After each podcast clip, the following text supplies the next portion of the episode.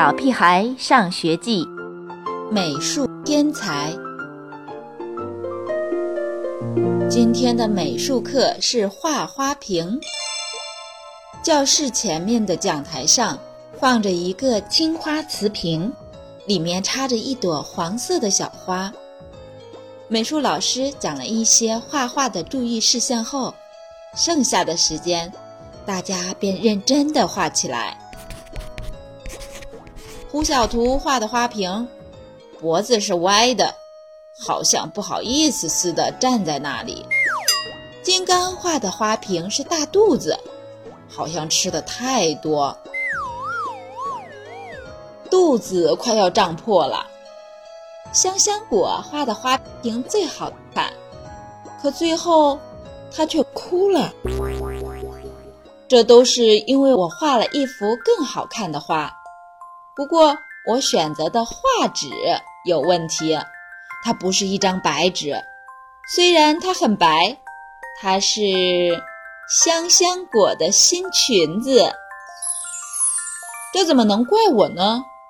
香香果的裙子白得像奶油雪糕，多单调的颜色啊！而且，当它旋转的时候，裙子就像一朵漂亮的喇叭花，只是。花上没有好看的颜色，我想帮香香果画一条漂亮的花裙子，这有错吗？而且，花裙子上面开满了五颜六色的花，还有一只小狗熊在舔手掌，多可爱啊！为什么它要哭呢？可是，它是太喜欢了，还是被感动的？如果不是时间太短。我可以画得更好。香香果专心致志地画花瓶，我专心致志地画她的裙子。我画裙子用了十五分钟，可是我也只能在她裙子上画十五分钟。如果她画的时间再长一些，我就会有充足的时间再画上一只青蛙。想一想，青蛙在草地上跳来跳去。多好看啊！就因为我画了一幅超好看的画，便受到了老师严厉的批评。这对于一个小孩来说，真是太不公平了。就连胡小图的歪脖子花瓶都能得到表扬，我画的这么好，竟然被批评了。